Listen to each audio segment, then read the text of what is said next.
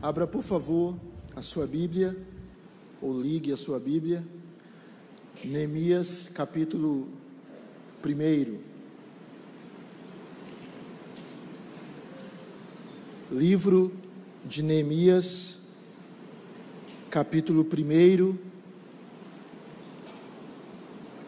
Vamos ler os 11 versículos desse texto.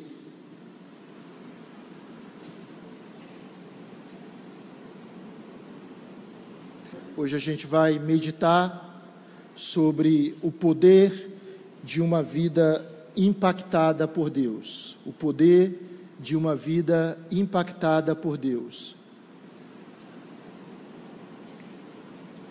As palavras de Neemias, filho de Acalias, no mês de Quisleu, novembro, dezembro aproximadamente, no ano vigésimo, estando eu na cidadela de Suzã, veio Anani, um de meus irmãos, com alguns de Judá.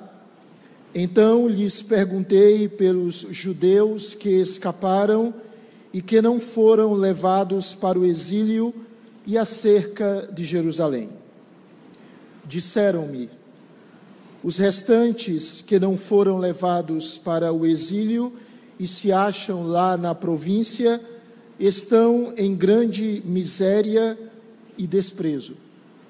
Os muros de Jerusalém estão derribados e as suas portas queimadas.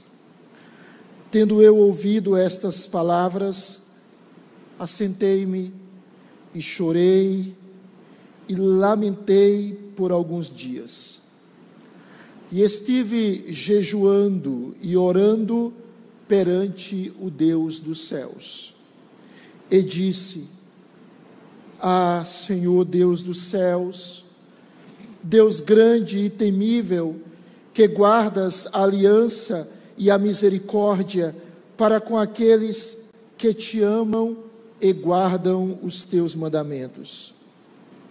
Estejam, pois, atentos os teus ouvidos e os teus olhos abertos para acudires à oração do teu servo, que hoje faço a tua presença dia e noite pelos filhos de Israel, teus servos, e faço confissão pelos pecados dos filhos de Israel, os quais temos cometido contra ti pois eu e a casa de meu pai temos pecado. Temos procedido de todo corruptamente contra ti. Não temos guardado os mandamentos, nem os estatutos, nem os juízos que ordenaste a Moisés, teu servo. Lembra-te da palavra que ordenaste a Moisés, teu servo, dizendo: se transgredirdes, eu vos espalharei por entre os povos. Mas se vos converterdes a mim e guardardes os meus mandamentos e os cumprirdes, então, ainda que os vossos rejeitados estejam pelas extremidades do céu, de lá os ajuntarei e os trarei para o lugar que tenho escolhido para ali fazer habitar o meu nome. Estes ainda são teus servos e o teu povo que resgataste com teu grande poder e com tua mão poderosa. Ah, Senhor, estejam, pois, atentos os teus ouvidos a oração do teu servo e a dos teus servos que se agradam de temer o teu nome. Concede que seja bem sucedido hoje o teu servo e dá-lhe mercê perante este homem. Nesse tempo eu era copeiro do rei. Deus querido, abre o nosso entendimento para compreendermos e aplicarmos, pela ação do Teu Espírito, as maravilhas da Tua palavra. Dar-nos concentração, dar-nos um coração receptivo, não a voz de um homem, mas a voz do Teu Espírito, pois nós pedimos, agradecidos, em nome e para a glória de Jesus. Amém e amém. Amém. Durante seu mandato como presidente dos Estados Unidos, ele foi o 26º presidente dos Estados Unidos, Theodore Roosevelt. Ele ouviu uma exclamação de um admirador seu. E aquele admirador olhou para o presidente e disse assim: Senhor Roosevelt, o Senhor é um grande homem. E com sua honestidade tão característica e tão peculiar, o presidente respondeu: Não. Ted Roosevelt não passa de um homem simples e comum altamente motivado. Um homem simples e comum, altamente motivado. Quando eu leio a história de Neemias, eu vejo isso. Um homem simples, comum, mas um crente, um crente altamente motivado por Deus e sua obra. Neemias foi alguém que tinha uma motivação, uma motivação santa, pura, servir a Deus, glorificar ao Senhor. Neemias foi um homem simples, comum, mas altamente apaixonado por Deus. E a vida desse homem foi profundamente impactada pelo poder de Deus, pela força de Deus, porque é exatamente isso que Deus faz. Deus realiza grandes coisas através de pessoas simples, pessoas comuns.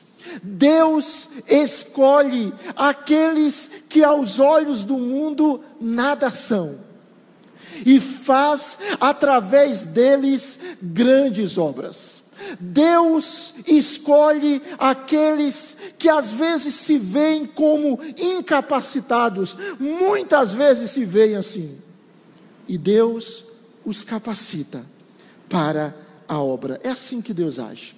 Eu quero fazer uma retrospectiva rápida com você do contexto histórico. Salomão, filho de Davi, rei, ele morre no ano 931 antes de Cristo. E após a sua morte, o reino de Israel é dividido entre reino do norte e reino do sul. O reino do norte, ele teve 19 reis de oito dinastias. Nenhum daqueles reis buscou o Senhor. E aquele reino durou 209 anos, liderados por ímpios e um povo que abandonou ao Senhor, a despeito Deus ter enviado profetas para exortá-los o reino do norte não ouviu a voz profética, não se arrependeu, e no ano 722 antes de Cristo, Deus os entrega nas mãos da Assíria. Mas o reino do sul ainda continuava. Esse reino, ele teve 20 reis da mesma dinastia, a dinastia davídica. Mas a despeito do terrível exemplo do Reino do Norte, que caiu sob a Assíria em 722 a.C., o Reino do Sul não aprendeu. Ele se desviou do Senhor. Os reis não ouviram a voz profética. Prenderam e mataram os profetas. Boa parte dos reis tiveram atitudes ímpias. E no ano 586 antes de Cristo, o Senhor os entrega nas mãos da Babilônia e eles são levados à Babilônia por Nabucodonosor, e ali eles permanecem décadas. Se você observar a Escritura Sagrada, segundo Crônicas, capítulo 36, do verso 18 ao 20, registra um resumo desse relato. Diz assim o texto: falando sobre a invasão babilônica e o cativeiro consequente. Todos os utensílios da casa de Deus, grandes e pequenos, os tesouros da casa do Senhor e os tesouros do rei e dos seus príncipes, tudo levou ele para a Babilônia. Queimaram a casa de Deus e derribaram os muros de Jerusalém Todos os seus palácios queimaram, destruindo também todos os seus preciosos objetos. Mas vá comigo para o verso 20. Diz assim: Os que escaparam da espada, a esses levou ele para a Babilônia, onde se tornaram seus servos e de seus filhos. Agora observe o detalhe: até até o que? Ao tempo do reino da Pérsia. Perceba, Deus disciplinou o seu povo. Deus usou uma nação ímpia, os babilônicos, para corrigir o seu povo, mas Deus não se esqueceu do seu povo. Deus tinha um propósito, Deus tinha um plano. O povo ficaria ali cativo até ao tempo do reino da Pérsia. Irmãos, Deus não se esquece dos seus filhos. Você pode dizer amém? Deus não se esquece do seu povo. Ele pode disciplinar o seu povo. Ele pode corrigir os seus filhos. Ele pode usar diferentes meios para que os seus filhos aprendam, mesmo que ele utilize o sofrimento, mas ele não rejeita os seus filhos. Como nós lemos em Jeremias capítulo 29, versículo 11: Deus tem planos, tem pensamentos para o seu povo, pensamentos de paz e não de mal. Aquele povo ficaria cativo. 70 anos, como Jeremias disse através da sua carta, até o tempo do reino da Pérsia. 539 antes de Cristo. Os medos e persas invadem a Babilônia. E a poderosa Babilônia é dominada. E o império cai.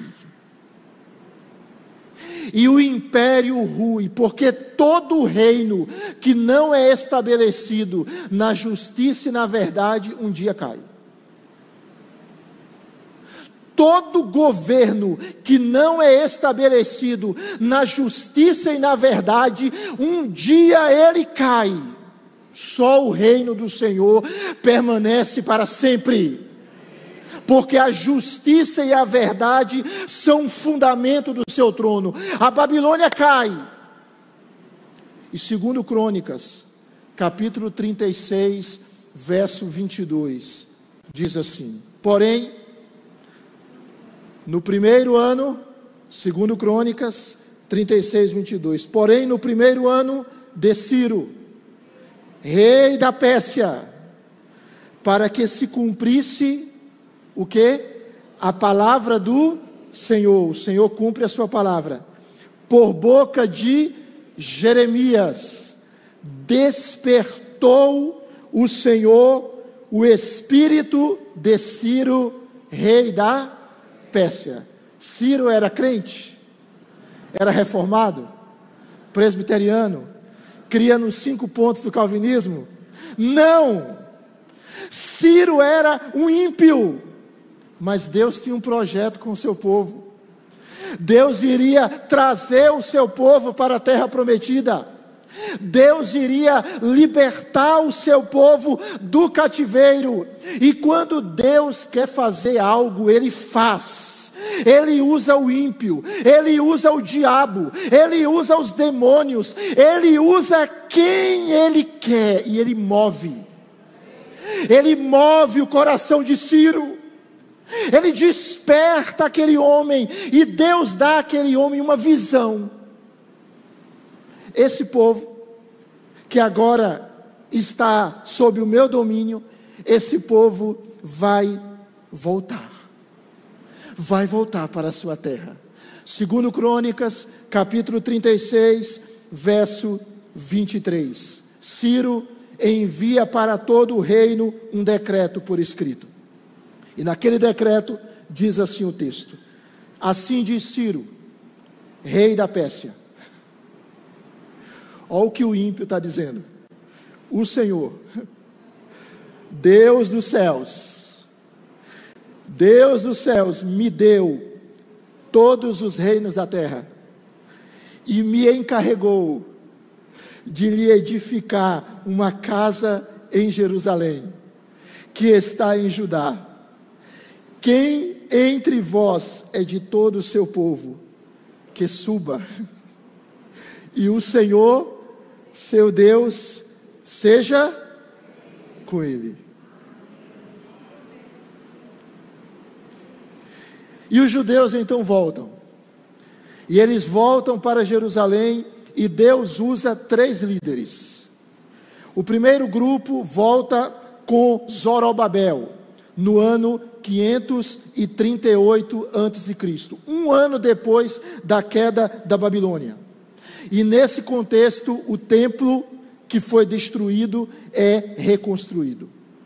Cerca de 80 anos mais tarde, 458 a.C., outro grupo de judeus retorna para Jerusalém, deixa a Babilônia e retorna para Jerusalém sob a liderança de Esdras, o escriba, que ensina para eles a lei.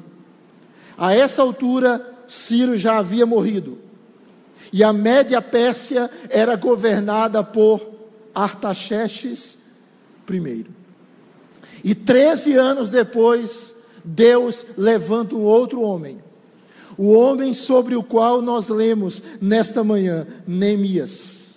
Em cerca de 445 antes de Cristo, Neemias lidera o terceiro grupo, que volta para Jerusalém a fim dos muros serem reconstruídos, porque a cidade estava indefesa. Esse é o contexto da passagem que nós lemos. Se você lê com atenção esse texto, ele vai nos mostrar, perceba aí, por favor, que nesse íntere, depois do retorno do segundo grupo, Neemias recebe uma visita. Neemias era filho de Acalias, e no mês de Quisleu, mês de Quisleu é entre novembro e dezembro, ele está na cidadela de Suzã. Suzã era uma cidade que ficava a cerca de 1.500 quilômetros de Jerusalém. Suzã era a residência de inverno dos reis da Pérsia. E no vigésimo ano de Artaxerxes I, ou seja, 13 anos depois que Esdras liderou a segunda companhia para Jerusalém, Neemias recebe uma visita. E a visita foi do seu irmão, Anani. E Anani chega para visitar Neemias. O nome Neemias significa o Senhor consola, ou aquele que é confortado por Deus, ou confortador dado por Deus, ou aquele que consola. O fato é que Neemias recebia o consolo de Deus e era um consolador. Quero que a gente entenda o seguinte: Neemias não conhecia Jerusalém. Neemias era um judeu, mas ele não tinha nascido em Jerusalém. Ele cresceu em um ambiente politeísta, idólatra. Ele estava, como nós dissemos, a 1.500 quilômetros de Jerusalém.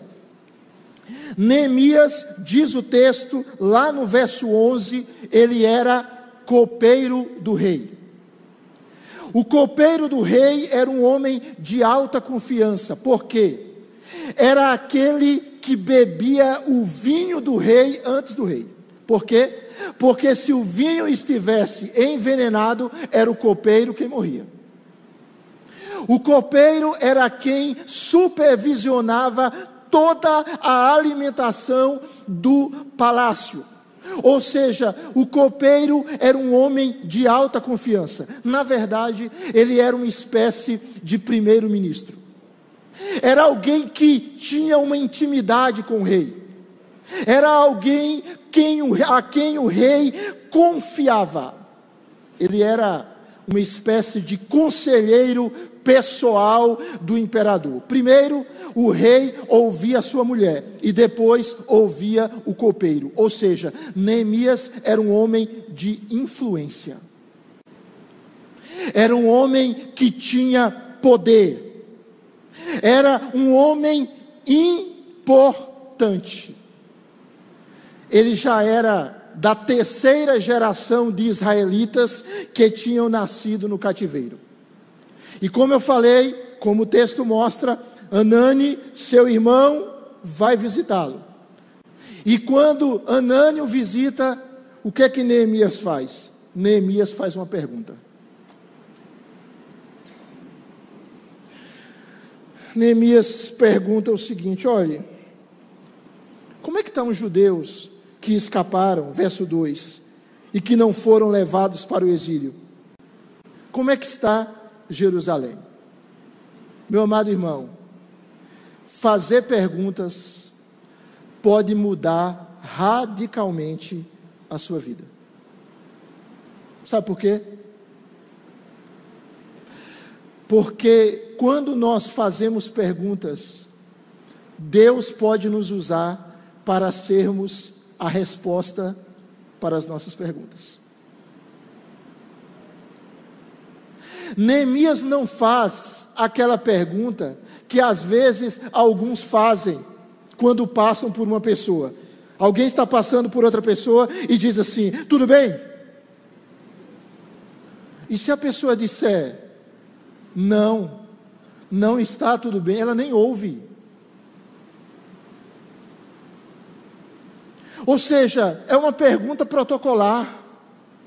É como se fosse: olá, bom dia, boa tarde, boa noite.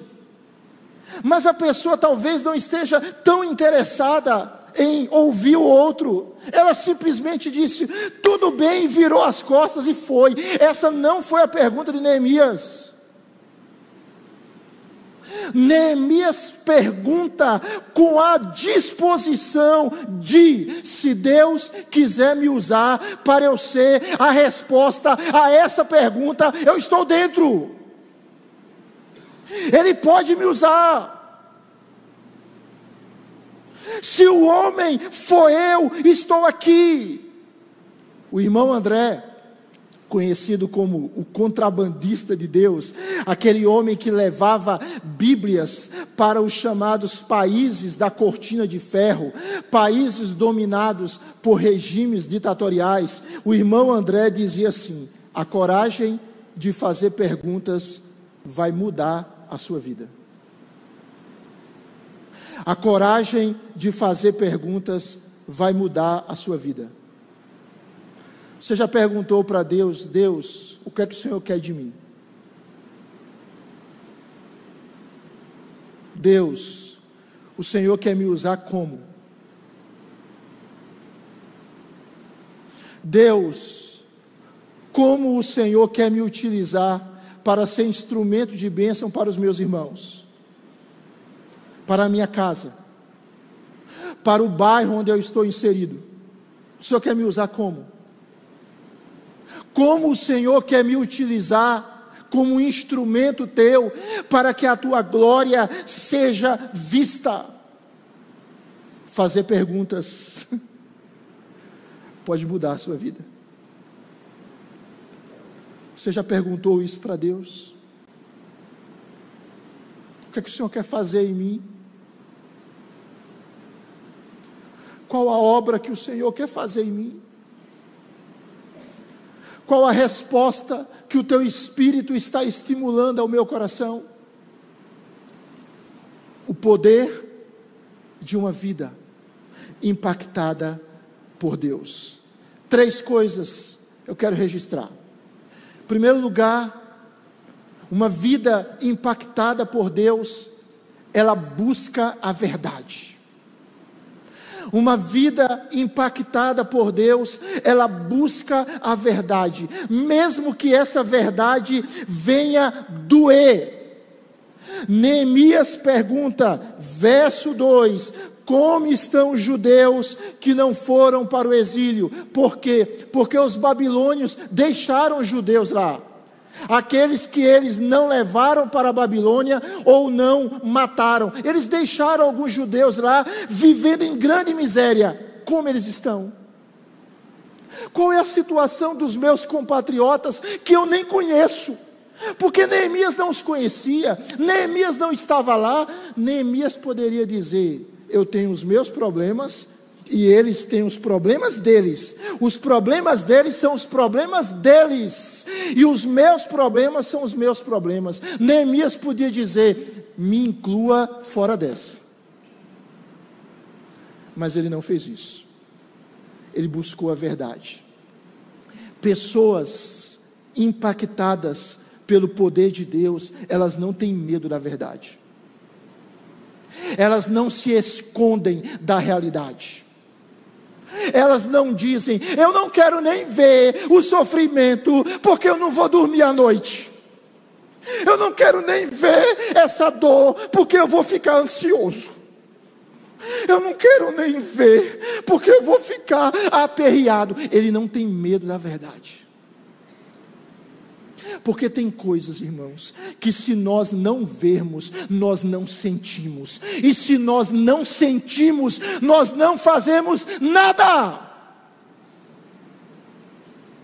Deus quer que eu e você vejamos a realidade porque é nessa dinâmica que o Espírito vai impulsionar o meu coração, vai impulsionar o seu coração, e a gente vai perguntar: o que, é que o Senhor quer de mim? E Acalias e Anani diz para ele qual é a situação da cidade. Primeiro, insegurança pública. Verso 3: os muros de Jerusalém estão derribados. Ou seja, Naquele contexto, quem protegia a cidade era muro. Sem muro, não tem proteção, não havia segurança. Os invasores poderiam entrar a qualquer hora. Segundo, injustiça social. As portas estão queimadas. Note bem, naquela época, os juízes julgavam as causas do povo nas portas da cidade. Se as portas estavam queimadas, não tinha justiça. O Ministério Público não trabalhava. O judiciário estava arruinado. O que é que reinava? Corrupção e desmando. Não havia rei, lei, não havia justiça. Terceiro, pobreza. Verso 3. Os restantes que não foram levados para o cativeiro e se acham lá na província estão em grande. Os irmãos estão comigo, irmãos? Amém? Estão em grande o que, irmãos? Miséria. Ou seja, os judeus estavam lá, mas eles viviam no meio de escombros. Eles estavam lá, mas viviam em grande pobreza. O texto continua.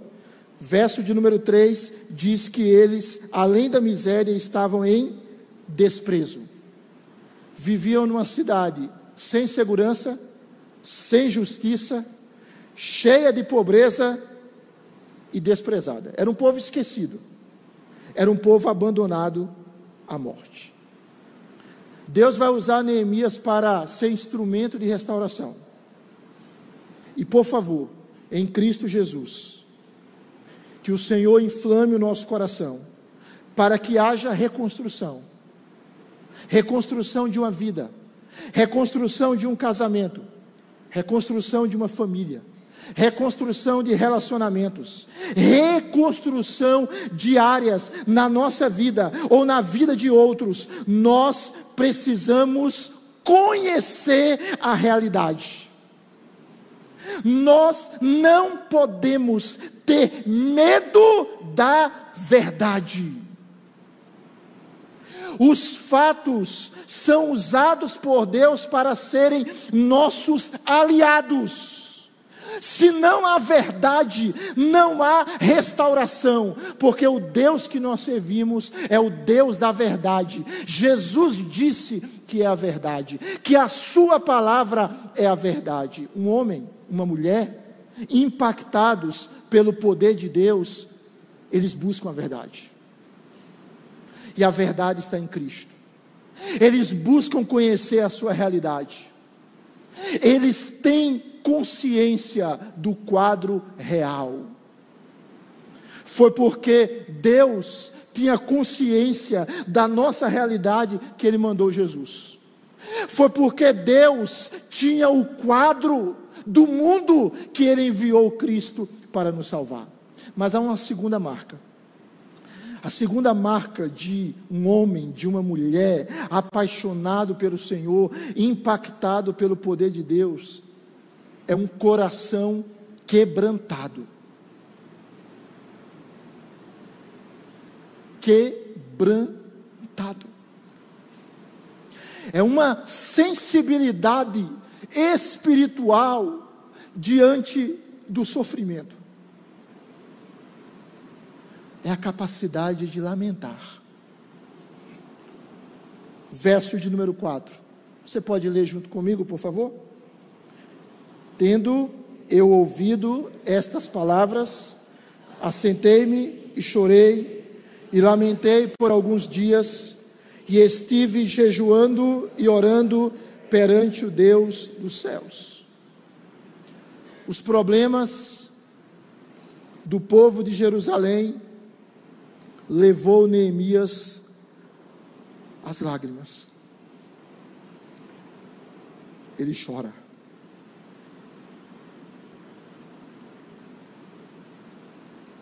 Irmãos, hoje as pessoas choram por um monte de coisa, né? por motivos nobres e às vezes por motivos assim, talvez não tão nobres, mas ok. Né? Tá bom. Tem gente que chora porque o político que ele estava apoiando perdeu. Tem gente que chora porque o time dele perdeu, não ganha mais campeonato. Né?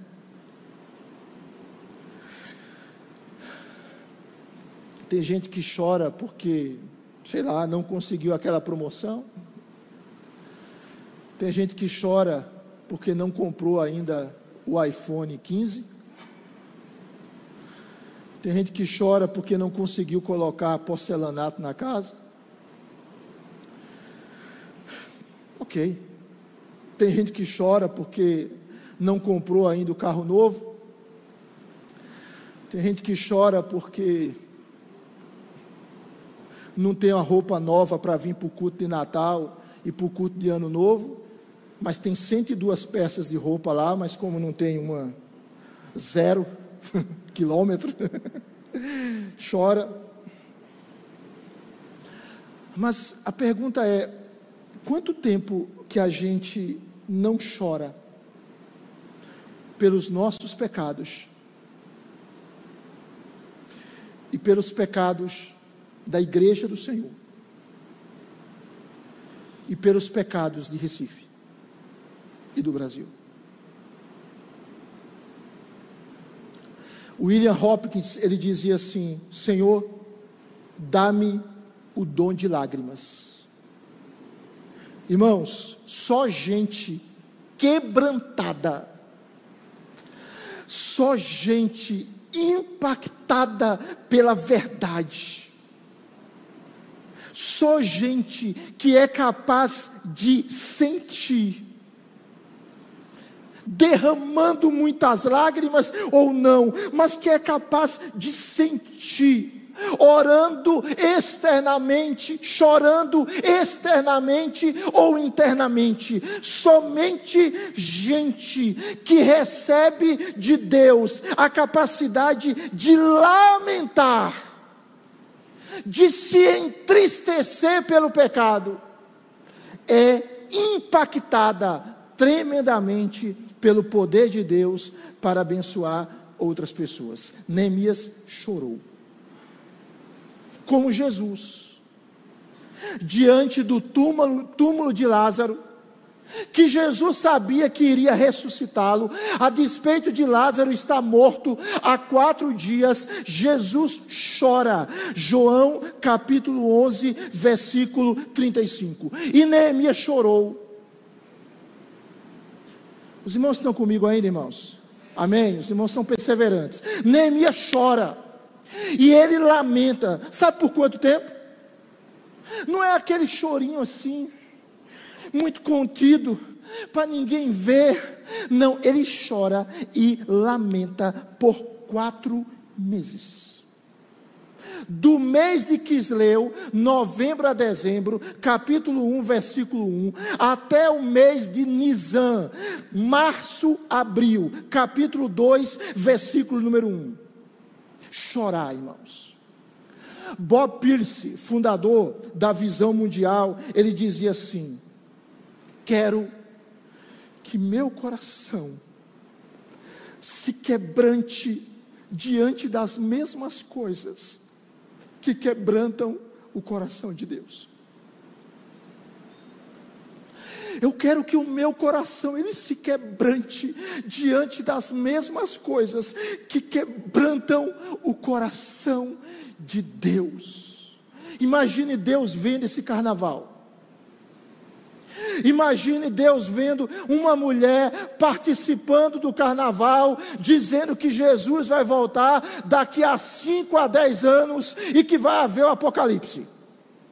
E a outra diz assim: não vai haver apocalipse nenhum, não. A gente vai macetar o apocalipse.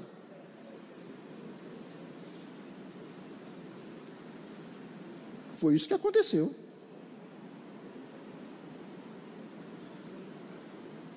Acho que em Salvador.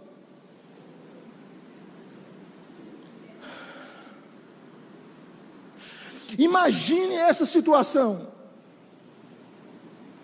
um país marcado pela corrupção, pela injustiça, pela imoralidade, pela perversão, pela distorção de valores. Deus nos chama, irmãos, como crentes, para estarmos incomodados com isso. É Deus quem salva, é Deus quem chama, mas nós somos os instrumentos. Sabe por quê, irmãos? Verdade que não produz inquietação no coração, não abre espaços para mudanças. Exemplo. Se existe algo que esteja incomodando você e a mim, a gente só muda se aquilo incomoda. Por exemplo, a pessoa está muito acima do peso. Se aquilo não lhe incomodar, a pessoa tem vício em cigarro, em droga, sei lá o que. Se aquilo não incomodar, não muda. A mudança acontece quando há incômodo. O Senhor Jesus disse: Bem-aventurados os que choram. Não tenha medo de chorar. Porque Jesus disse que bem-aventurados são os que choram. Porque os que choram serão o que, irmãos? Consolados. O consolo de Deus vem para aqueles que choram. Terceiro e último lugar, vamos caminhar. Hoje não tem almoço comunitário pós o culto, tá? Nem um espetinho. Hoje, hoje quando terminar a reunião, vai se cumprir aquilo que está em João. Eu esqueci o capítulo agora. E todos foram para a sua casa. Tá certo? Então vamos para o terceiro ponto. Ah, uma pessoa impactada pelo poder de Deus, ela, ela depende ela depende completamente de Deus. O que que Neemias fez a partir do verso 4, parte B? O texto diz que Neemias faz duas coisas. Ele jejua e ele ora. O que que ele faz, irmãos? Jejua e ora. O que é que ele faz, irmãos? Jejua e ora, ou seja, ele busca o favor de Deus. Ele busca o poder de Deus por meio do jejum e oração. Todo mundo sabe o que é jejum. Jejum é se abster da refeição para se alimentar espiritualmente. Jejum é uma concentração plena no nosso andar com Deus. John Piper diz que jejum é fome de Deus, é, é saudade de Deus. E ele diz assim: quando comemos, alimentamos-nos com o símbolo do pão do céu. Mas quando nós jejuamos, nós alimentamos-nos da própria essência do pão do céu. Quando nós comemos, nós nos alimentamos do símbolo do pão do céu. Mas quando a gente jejua, a gente se alimenta da própria essência do pão do céu. Neemias, ele jejua. Porque tem causas que Deus resolve por meio do jejum, mas não apenas isso, ele ora. E ele ora por quanto tempo? Quatro meses. Pela causa. Ele ora até comparecer diante do rei Artaxerxes no mês de Nisan, capítulo 2, versículo 1. Ele ora de novembro a março, ou de dezembro a abril, quatro meses orando. Dizem que o sol nunca se levantou durante 40 anos na China sem que Deus encontrasse o missionário Hudson Taylor de joelhos. 40 anos. Eu fico com vergonha de ler isso aqui. 40 anos. Quem sabe Deus ainda não esteja respondendo às orações dele. E China, a despeito daquele sistema que todos nós sabemos como é, que persegue cristãos, a igreja explode de crescimento ali. Porque ninguém detém a obra de Deus, é obra santa. Ela vai, ela vai, pode perseguir, mas ela vai. E Neemias ora, e nessa oração, Neemias se fundamenta no caráter de Deus. E aqui eu quero ser, ser rápido nisso aqui. Neemias baseia a sua oração no caráter de Deus. E ele declara algumas coisas. Verso 5. Primeiro, ele declara que Deus é soberano. E ele diz: Ah, Senhor, Deus dos céus, grande e o que, irmãos? E temível. Ou seja, Neemias está dizendo o seguinte: Senhor, tu és o governador do mundo. Tu és aquele que domina. O problema do meu povo é grande, mas o Senhor é maior. Veja bem, irmãos, quanto maior a nossa visão de Deus, menor se tornam os nossos problemas. Quanto mais a gente tem visão de Deus, a gente olha o problema menor. Sabe por quê? Porque a gente entende que Deus é poderoso para resolvê-lo. Quais os problemas que você tem? São grandes? Olhe para a grandeza de Deus. Eles são nada diante de Deus. Olhe para o poder de Deus, Ele pode resolvê-los com uma só palavra. Amém, irmãos? Deus é soberano. Segundo, Neemias em, é, foca na fidelidade de Deus. Verso 5: Que guardas a aliança e a misericórdia para com aqueles que te amam e guardam os seus mandamentos. Ele está dizendo o seguinte: o Senhor é fiel. O Senhor prometeu abençoar o seu povo e o Senhor vai abençoar. O Senhor prometeu restaurar esse povo e o Senhor vai restaurar. O Senhor fez uma aliança conosco e Ele não vai nos abandonar. Você já ouviu isso centenas e milhares de vezes. Ouça de novo: Deus fez uma aliança com você e Ele não vai lhe abandonar porque Ele é fiel. Terceiro, a oração de Neemias expressa perseverança. Verso de número 6, ele diz: Estejam, pois, atentos os teus ouvidos e os teus olhos abertos, para acudires à oração do teu servo, que hoje faço a tua presença, o que, irmãos? Dia e noite, pelos filhos de Israel, teus servos, oração perseverante. Irmãos, não pare de orar. Não canse de orar, mesmo se cansar, continue. Sabe por quê? Porque Deus responde às nossas orações. Deus é fiel para responder o clamor do seu povo, e não há nada melhor do que estar na presença de Deus. Perseverança, quarto lugar, verso 6, parte B e verso 7. Neemias se identifica com o povo e ele confessa os pecados do povo. Olha o que o texto diz. Verso 6 ainda: Faço confissão pelos pecados dos filhos de Israel, os quais, os quais o que, irmãos? Temos cometido contra ti, temos cometido contra ti. Neemias não era nem nascido na época do cativeiro. O que, que significa isso? Ele está apontando para Jesus.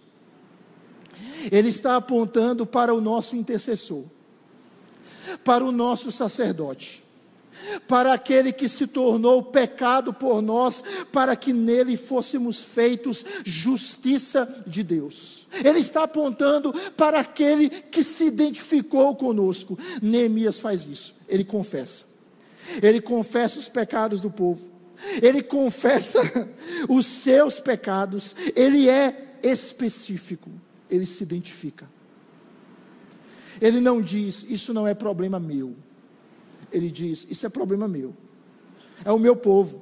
Na verdade, é o povo de Deus. E se o povo de Deus sofre, eu sofro. Está entendendo, irmão? Se o povo de Deus sofre, eu sofro. Porque nós somos membros de um mesmo corpo. Se o crente sente dor, eu tenho que sentir dor. Se o crente padece, eu padeço, você padece, porque somos membros do mesmo corpo. O seu dedo mindinho, né, o pequenininho lá, ele não diz quando a sua cabeça está dizendo, está doendo. Ele não diz, não estou nem aí. Estou nem aí. É o mesmo corpo. Mas veja, a oração de Neemias tem outras marcas ela está firmada. Estou terminando, viu, irmãos? Ela está firmada nas promessas de Deus. Deus tem promessas. E Neemias faz a sua oração firmado nas promessas de Deus. Vá, por favor, e leia comigo, verso 8 ao verso 10. Vamos ler juntos? Verso 8 ao verso número 10. Lembra-te da palavra que ordenaste a Moisés, teu servo, dizendo: Se transgredirdes, eu vos espalharei por entre os povos.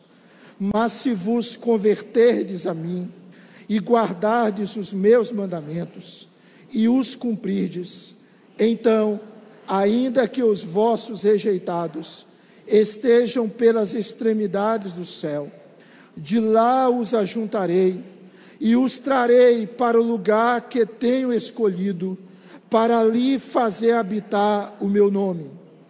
Estes ainda são teus servos, e o teu povo, que resgataste com teu grande poder e com tua mão poderosa.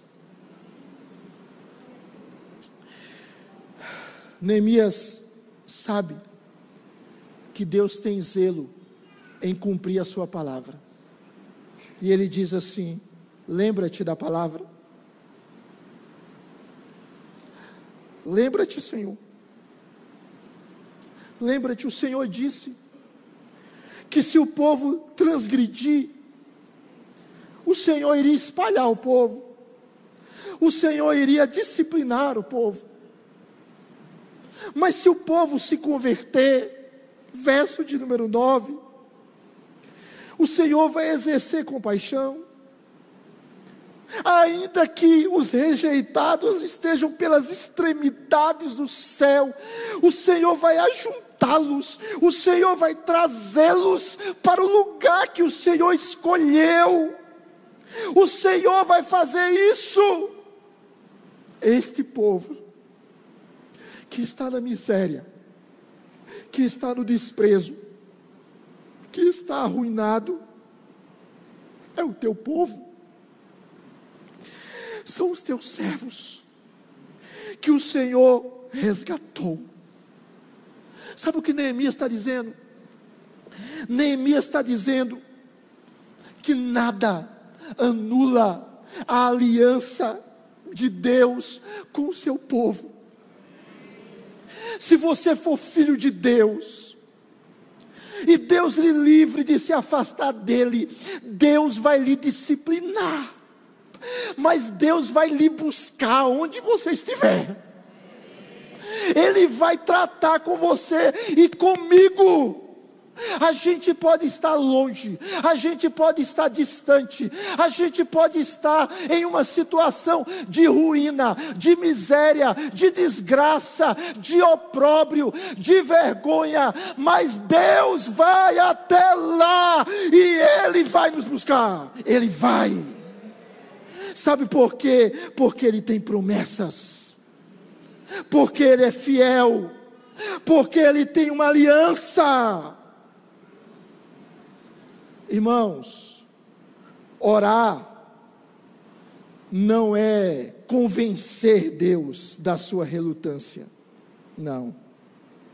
Orar é apropriar-se da disposição de Deus em nos abençoar. Você pode dizer amém?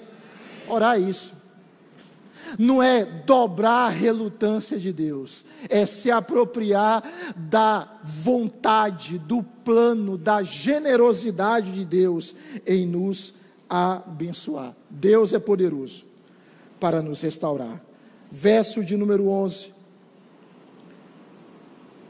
Neemias nos ensina outro princípio. Ele se coloca na dependência de Deus para agir.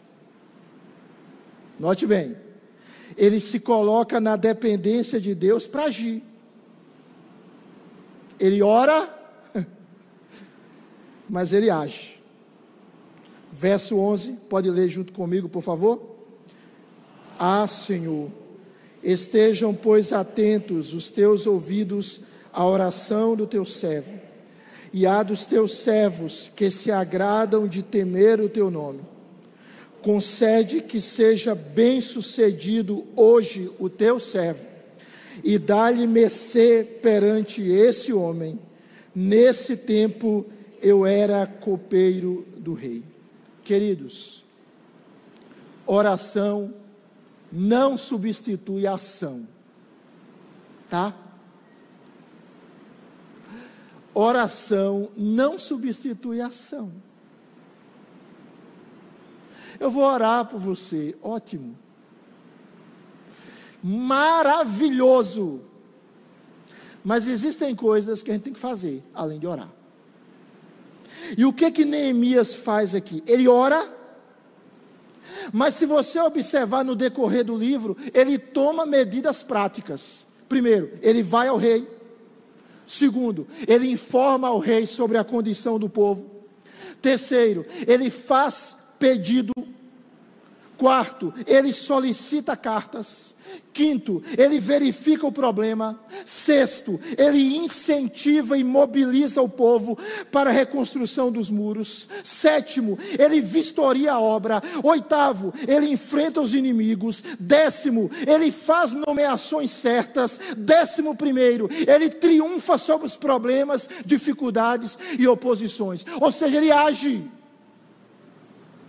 E o muro que estava destruído há décadas e décadas, anos e anos, ele é reconstruído em 52 dias. 52 dias, sabe por quê, irmãos? Porque Deus faz maravilhas na vida daqueles que se colocam nas suas mãos. Você pode dizer amém? Em Neemias a gente vê poder de Deus em uma vida impactada por Ele. Porque, como alguém já disse, quando o homem trabalha, o homem trabalha, mas quando o homem ora, Deus, que sempre está trabalhando, quando o homem ora, Deus trabalha. Termino citando aqui o Charles Swindoll. Encontrou rios que julga intransponíveis, encontrou montanhas que não consegue percorrer. Deus se especializa nas coisas impossíveis. Ele faz aquilo que ninguém pode fazer. Cito ainda o A.W. Tozer, que disse assim: Deus está procurando pessoas com as quais possa fazer o impossível. Deus está procurando pessoas com as quais, ou através das quais, possa fazer o impossível. Que Deus, por misericórdia, ache em nós, para a glória dEle, essas pessoas. Você pode dizer amém? amém. Vamos orar?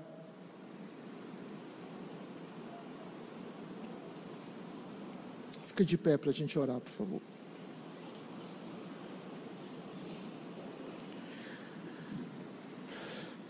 Senhor, tenha misericórdia do nosso coração. O Senhor usa fracos, imperfeitos, pecadores, pessoas simples e comuns, mas que são apaixonadas por Ti. Aplica a Tua santa palavra ao nosso coração e incendeia-nos desta mesma paixão que Neemias teve pelo Senhor.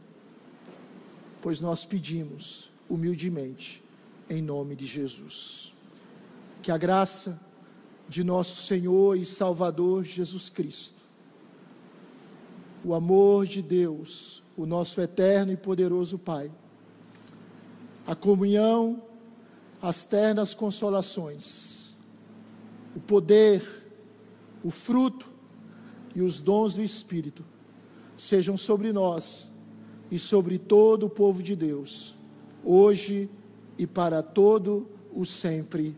Amém. Você pode